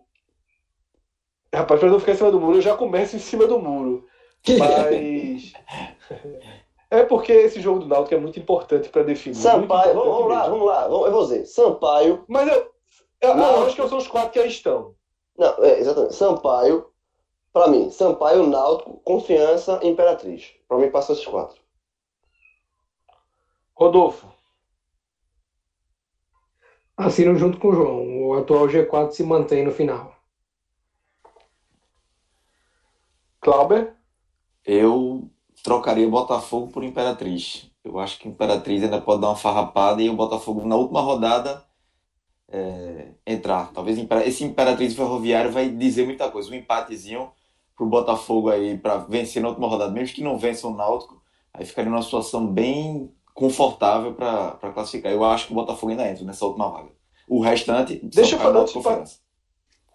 deixa eu fazer uma pergunta. Antes de passar para Diego, deixa eu fazer uma pergunta a vocês três. Quando vocês escolhem Sampaio, Náutico, Confiança e Imperatriz, vocês estão considerando que o Náutico é, segurou o Botafogo? Que o Náutico classifica nesse sábado? Para mim é isso. Para mim é isso. O Náutico classifica no sábado. Eu acho que é muito arriscado para o Náutico, o Náutico deixar para. É muito, é, é, é, fica muito em aberto o, o, clássico. Mesmo o Náutico, mesmo Santa Cruz, sendo, tendo uma campanha camaleante, é, ganhando, ganhando jogos que ninguém sabe explicar porquê. Eu, eu, como eu falo, como eu, eu costumo falar, o Santa Cruz na Série C é um time resistente, é um time que se nega a morrer. Mas, e o Náutico fez uma campanha, tá fazendo uma campanha muito mais segura, né? Mas é, deixar para a última rodada é um clássico. A, a torcida Santa Cruz vai encher os aflitos, se Santa Cruz chegar com chance lá. Eu acho que o Náutico, a classificação do Náutico passa pelo jogo do, do, do Botafogo. Eu acho que a, a, minha, a minha, como eu cravo o Náutico, é, é pensando no sábado e não no outro sábado. Eu vou num caminho diferente. Fala, Rodolfo. Fala. Só para responder, pegar o gancho da pergunta, eu acho difícil conjecturar agora em qual das situações sai uma, uma classificação do Náutico. Pelo seguinte, é, tem essa possibilidade aí de dois o Náutico joga por dois resultados para se classificar contra o Botafogo, né? Mas ainda que ocorra uma derrota, se tem a gente elencou aqui alguns pontos fracos desse time de Dalpozo, que é a dificuldade no início das partidas, é, ainda não encontrou muitas alternativas além do jogo com os pontas, mas se tem uma virtude do Náutico até aqui é o fator de recuperação, né? Saiu atrás contra o Confiança, que na época era líder, saiu atrás hoje com o Sampaio Correia, jogou contra o 13 é, batendo, batendo, batendo, a bola não entrava, mas teve paciência, encontrou o gol.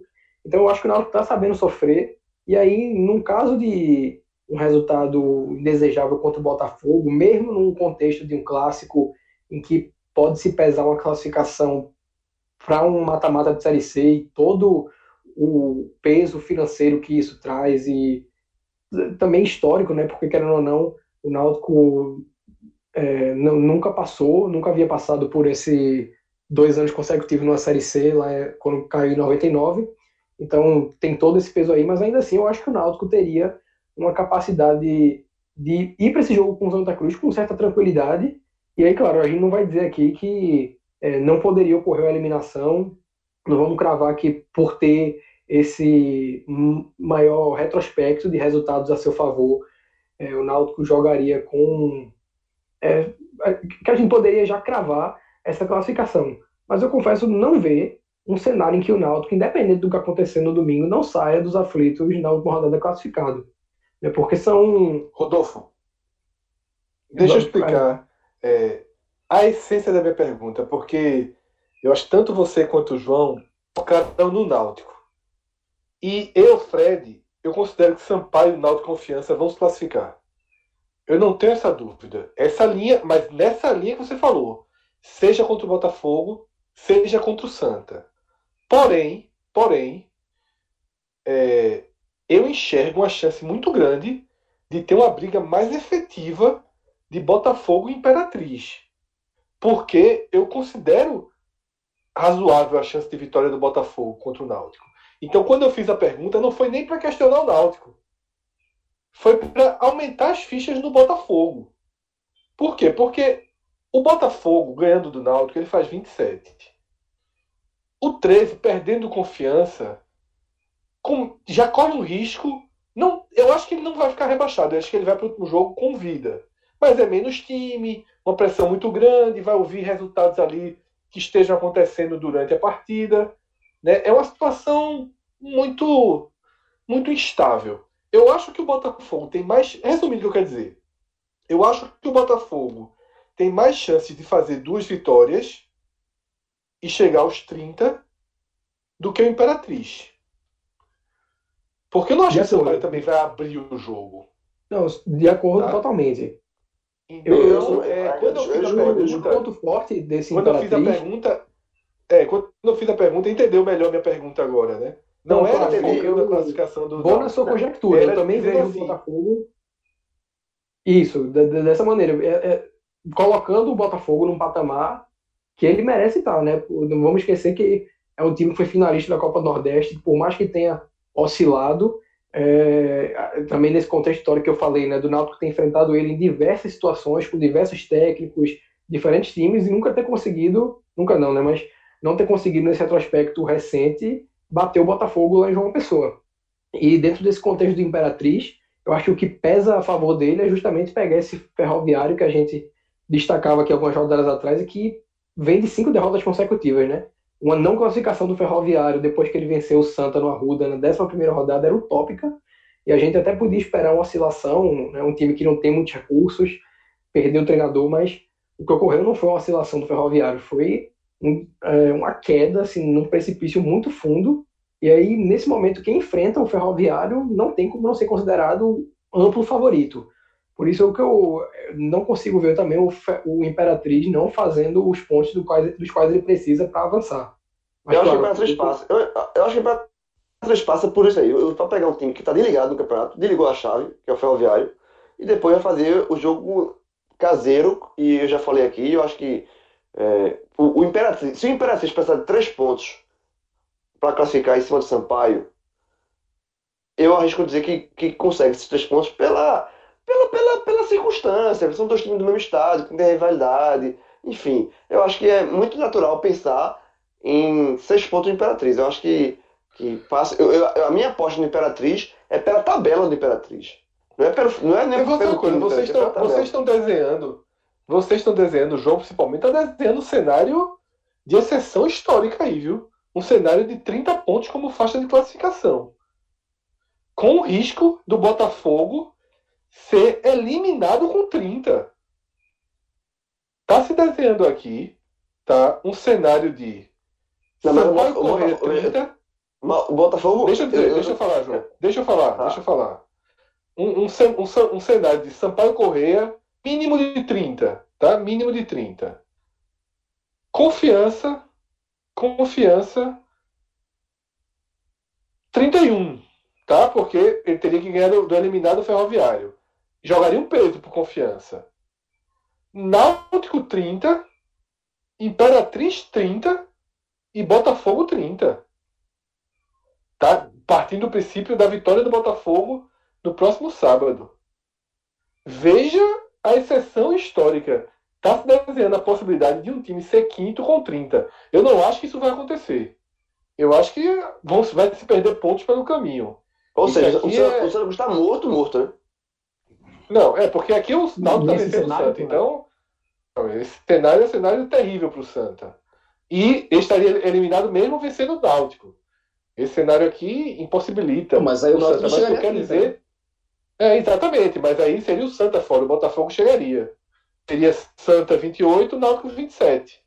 E os dois pernambucanos ficariam fora. O que eu estou dizendo é o seguinte: na hora que a gente considera que, um, o Confiança é favorito contra o 13 e seria naturalmente favorito contra o Ferroviário eliminado. Isso a gente está jogando confiança para 31, se der a lógica. Na hora que João coloca que o Imperatriz é favorito nos dois jogos, a gente está jogando Imperatriz para 30. Na hora que a gente diz que, considerando que toda conta só existe o Botafogo vencer o Náutico. Considerando que o Botafogo venceu o Náutico e venceria o 13, a gente joga o Botafogo para 30. E o Sampaio já tem 30 ou mais. Então a gente já está botando quatro times aqui com 30 ou mais. Obrigando o Náutico a empatar com o o. Santa Cruz para se classificar. Exato. Ou empatar com o Botafogo. Pra mim, é isso. é- é- voltando. Não, João, mas o empate do Botafogo, eu já falei, essa conta aqui, ela parte do princípio da vitória do Botafogo. Ok. Tá? Ela parte do princípio da vitória do Botafogo. O Náutico teria Foi vencer aquilo que o- eu perguntei. o Náutico teria que vencer o Santa Cruz, né? O Santa venceu o Santa Cruz na última rodada. Mas eu acho, isso aqui, minha gente, é o cenário que é o seguinte: todo mundo está brigando pela classificação, vence tudo até o fim. Eu nunca vi um campeonato em que isso acontecesse assim. Ainda que sejam os resultados mais prováveis. Fala, Cláudio. É, eu, eu tô mais nessa tua linha também. Eu acho que vai ficar com 28. Eu não acredito que vá fechar em 30, não. Seria uma exceção da exceção. E até por isso, talvez, se um tropeço do Imperatriz, que eu acho até contra o Sampaio que pode acontecer, é, o Botafogo chegaria nessa vaga. Até empatando um A minha visão é a o mesma outro. sua, Cláudio. Eu É, eu acho chamei que- para os dois porque eu tinha concordado com a sua. Essa nossa visão é a mesma. É, eu acho até que com quatro pontos o Botafogo pode entrar caso o Imperatriz vença o Ferroviário e perca pro, pro Sampaio. Não são resultados impossíveis de acontecer, não. Eu acho que deve ficar em 27, 28 a margem, né? O, o, o quarto colocado. 30 eu já acho uma situação bem difícil para todo mundo ter, até porque todo mundo tá no bolo, né? Não tem, não tem ninguém que esteja morto, tá? Ou tá brigando contra o rebaixamento ou pela, pela vaga no, no G4. É porque os confrontos diretos, eles podem acabar. É, não tem tantos confrontos diretos assim. Agora tem. Mas vamos supor, se o Imperatriz vence o Ferroviário, Ferroviário e Confiança deixa de ser um confronto direto. Sabe? Então tem alguns jogos que eles podem perder o peso de confronto direto. E, é o que eu falei, esse cenário aqui catastrófico, digamos assim, de cinco times, de cinco times na casa de 30 pontos ou mais, esse cenário, por mais catastrófico que seja, ele é o cenário dos resultados em que todo mundo aqui considera o, o- o mais provável. Talvez a gente tenha uma duvidazinha aí em Sampaio Imperatriz, em 13 e Botafogo. Mas se eu for fazendo aqui, jogo por jogo, eu maioria aponta Casando dinheiro. casando dinheiro. Os É. se a gente fizer uma brincadeira aqui agora, dá esse cenário. Vamos casando Exatamente. dinheiro, todo mundo? Para ninguém É, comenta não, tá? Todo mundo só diz o placar. Eu vou jogo É. a jogo, tá? Ô, Eu vou Fred, jogo a jogo. Fred, Fala, Diego. só faltou responder, né? Não, exatamente, mas é, diga logo o seu antes dessa brincadeira. Eu tava lembrado, da- faltava sua resposta, mas eu tava lembrado. Mas Pega, pega, seu. pega seu dinheiro, pega seu dinheiro, vá. Mas vamos lá. Acha que passa quem? Confiança tem uma grande possibilidade de ganhar do 13, mas eu não acho que o 13 vai morto. Mas vamos contando com confiança passando. Botafogo, eu tenho uma situação interessante para esse jogo, que o Botafogo tem uma crescente e o Náutico não jogou bola contra o Sampaio Correia. Ou seja, o Náutico chega em um momento técnico, questão comparado ao que vinha antes, decrescente em relação do Botafogo. Se vai ser o suficiente para o Botafogo superar o Náutico em campo, a gente não sabe. Mas, partindo dessa premissa, eu acho que o Náutico seria exatamente o ponto mais vulnerável desse G4. E aí é que tá. Aí é que entra. Para o Santa Cruz entrar, teria que ter outro ponto vulnerável, que aí seria ou Imperatriz, ou Confiança, ou até mesmo o próprio Botafogo. Ou seja, eu acho que o Náutico é sim o ponto mais vulnerável, mas para o Santa Cruz entrar, não seria só o Náutico suficiente. Teria que ter outro tropeço também. E aí o 13 seria fundamental. Tá vivo contra confiança para também chegar vivo contra o Botafogo, ou o Imperatriz tropeçar. Ou o Ferroviário, para o Ferroviário também estar tá vivo contra confiança na última rodada, ou o Sampaio Corrêa fazer a ferida. Então, eu acho que o Náutico é o ponto mais vulnerável dessa situação, porque exatamente a gente volta àquela questão, porque é onde o Santa Cruz pode alcançar. Isso, o Náutico é o único que tem dois confrontos diretos possivelmente efetivos pela frente, que não vão que não vão mudar de cenário. Só se o Santa aprontar contra o Botafogo, desculpa, contra o Globo dentro de casa. Aí se o Santa pipocar, meu velho, ah, acabou de vez, né? Eu, aí fecha a porta. Mas vamos fazer essa brincadeira, tá?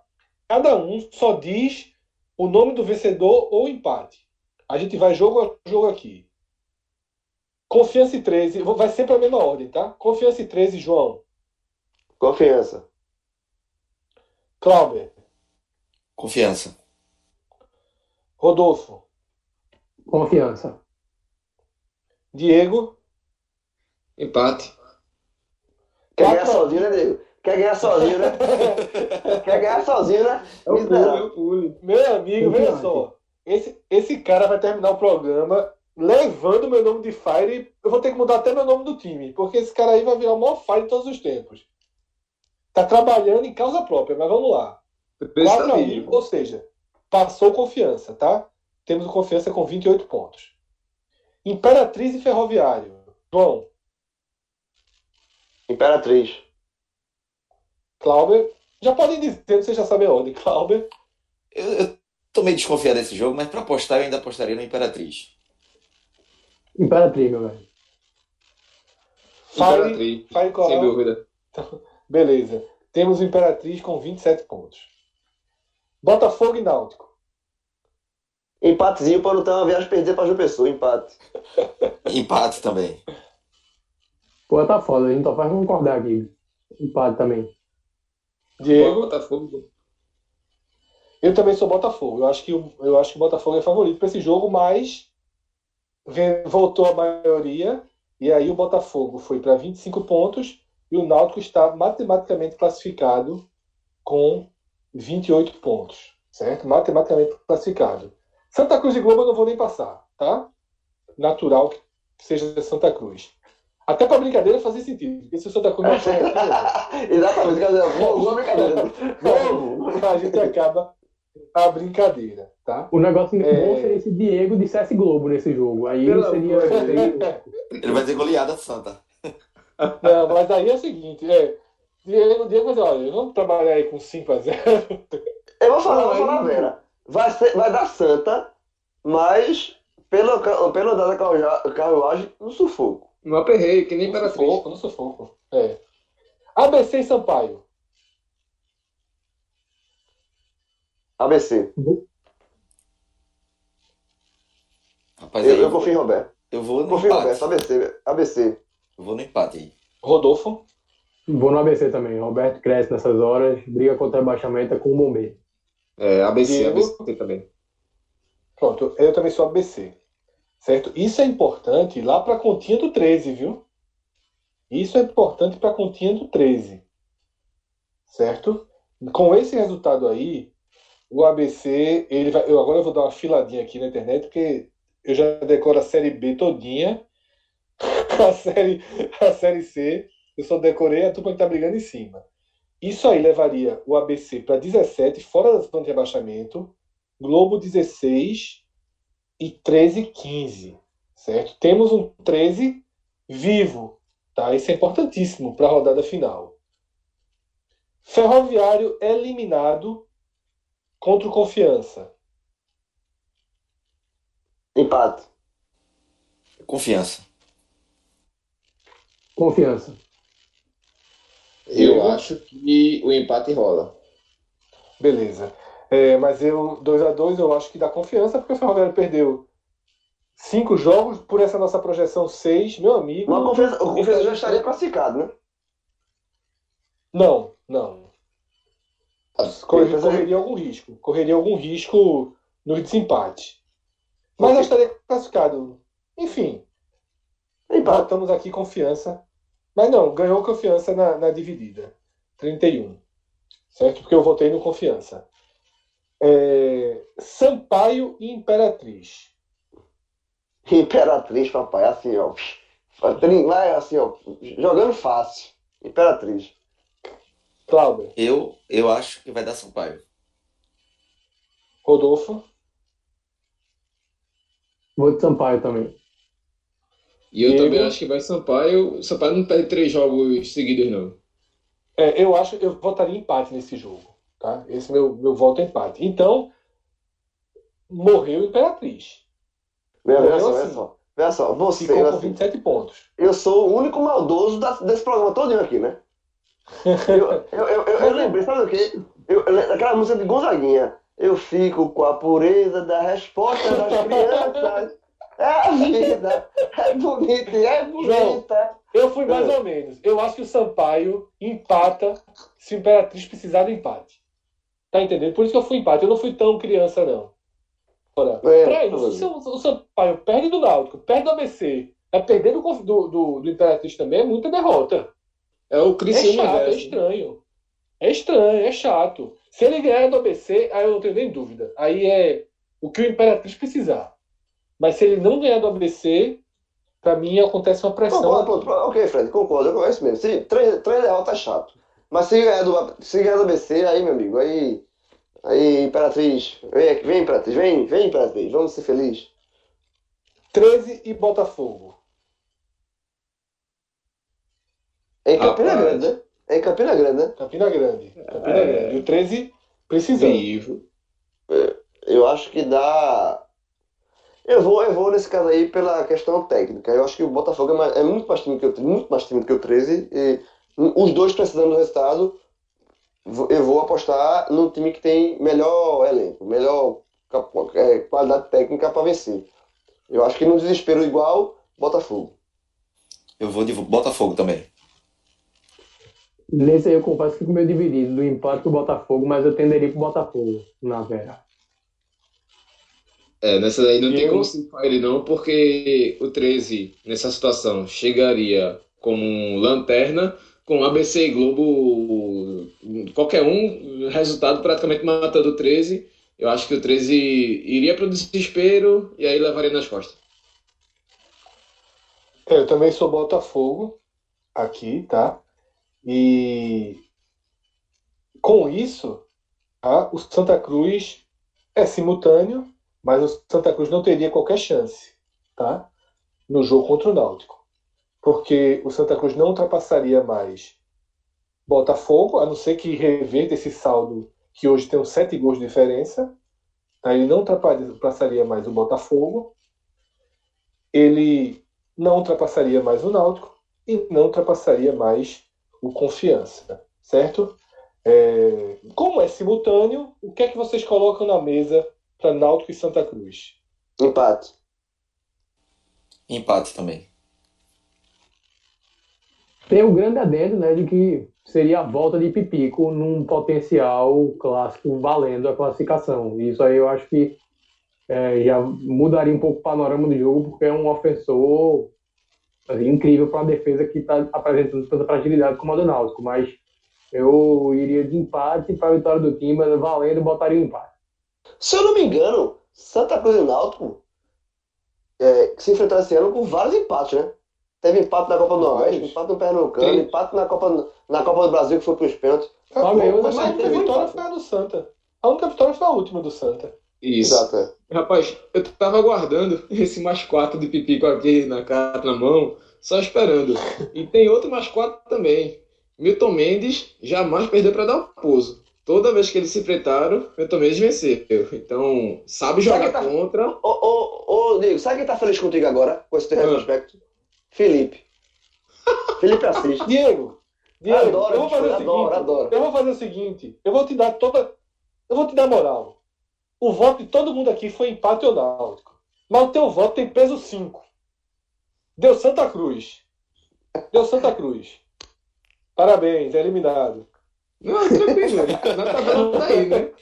Na simulaçãozinha daqui, tá em quarto, 28, 7 vitórias, saldo zero.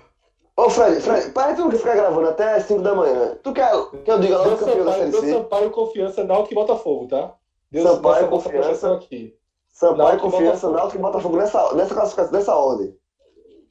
Nessa, não, eu não, eu não vi o critério de empate Náutico e Confiança, não. Nem Sampaio, né? Porque o Sampaio pegou todo mundo. Se brincar, seria Náutico, seria Confiança Náutico, teria... co- Na ordem do que se falou aqui, seria Confiança Náutico, Sampaio e Botafogo. Ó, pra gente não ficar gravando até 5 da manhã aqui, tu quer que eu diga logo o campeão da Série C? Ixi. Quer que eu diga? Eu vou dizer. Pergunta Diego, pergunta Diego. Sampaio. Diego, se brincar, tem, tem troféu já. Não, que é isso, é o Paio, É, tricampeão. o, o Paio trabalha demais com a Série C. Tu acha que o Paio tá preocupado com o perda do Náutico? Tá no roteiro. Tá no Jogou roteiro. muito direitinho, mostrou um futebol bem interessante. Então é isso. Campeão, entre, Campeão da Série C. Pode comprar faixa. entre análises, entre análises concretas do jogo, entre contas concretas de número e inevitáveis divagações, a gente vai finalizando esse programa.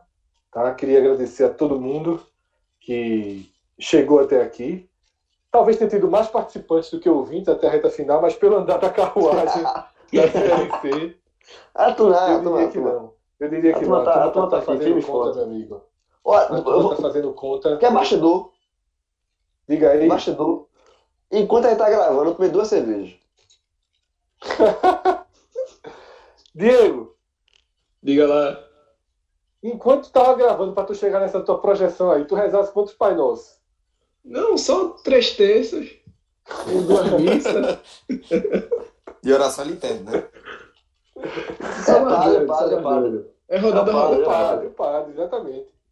O bom e velho Vai, padre padre, Agamenon. O cara entrou no Agamenon um dia trazendo toda, todo o conhecimento religioso, que sabe Deus onde ele arrumou, que só mostra que esse cara tem, de fato, muito mais idade do que a carteira de identidade dele apresenta. entendeu? O rosto é condizente com as histórias, porque não daria tempo para ter consumido todo esse conteúdo religioso e ainda largado a igreja tão rápido, não.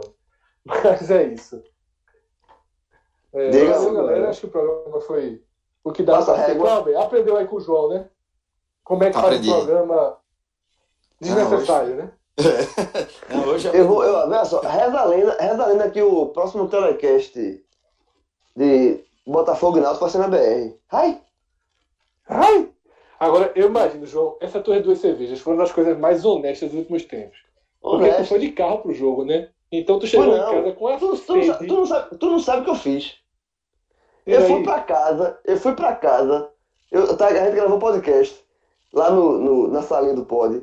Aí eu olhei pro relógio e disse, dá tempo de deixar o carro em casa. Fui pra casa, deixei o carro, na verdade, deixei o carro na casa da minha sogra, peguei o Uber, fui pros aflitos, voltei de carona com o amigo de Augusto, peguei o carro na casa da minha sogra e vim pra casa. Que é um quarteirão da tua casa, né? Exatamente. Ou seja, É um eu tô, tô, tô dentro da lei. Um quarteirão fora da lei, né? Eu quarteiro fora da lei.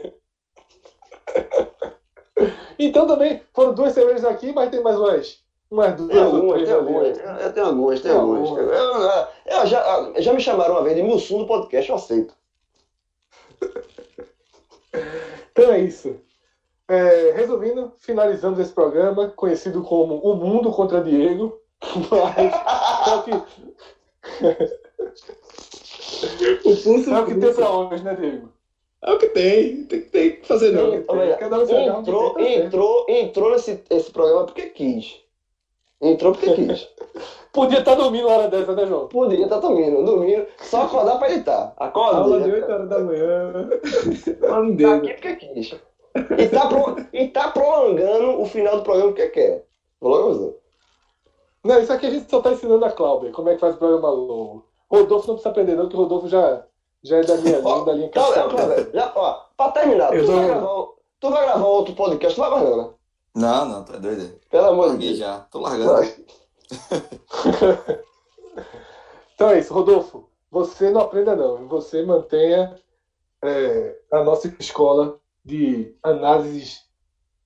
Programa bom só de uma hora pra frente. Pouco a pouco a gente programa é vai, bom, meu amigo. a gente vai, vai pegando o- os timings. Hoje, eu, no, no começo, eu já sabia que se, eu, eh, se não desse um freio ali, ia ser meia hora só com a análise inicial. Eu já passei a bola, porque senão já sabe, né? Ainda bem que, que Vilar não tá aqui hoje para me dar bola. Eu fico com a pureza da resposta criança. Rodolfo é o seguinte: quando ele é pego de surpresa, a análise dele tem uns 25 minutos. Quando o homem tá escalado, ele de manhã já começa a postar coisa no Twitter dele. Meu amigo, quando homem tá escalado, se quiser fazer três horas de programa, é faz. é É. Faz se aí. fosse, Diegão, se fosse um- termina aí com Gonzaguinha, que esse programa, programa desse tipo tem que acabar com música. Vai, termina, termina, vai. Diego, abraço. Eu fico com a pureza da resposta das crianças. É a vida, é bonita e é bonita no gogó. Viver e não terá vergonha de ser feliz. Cantar e cantar e cantar a beleza de ser um eterno aprendiz. Ah, meu Deus, eu sei, eu sei que a vida devia ser bem melhor e será. Mas isso não impede que eu repita. É bonita, é bonita e é bonita.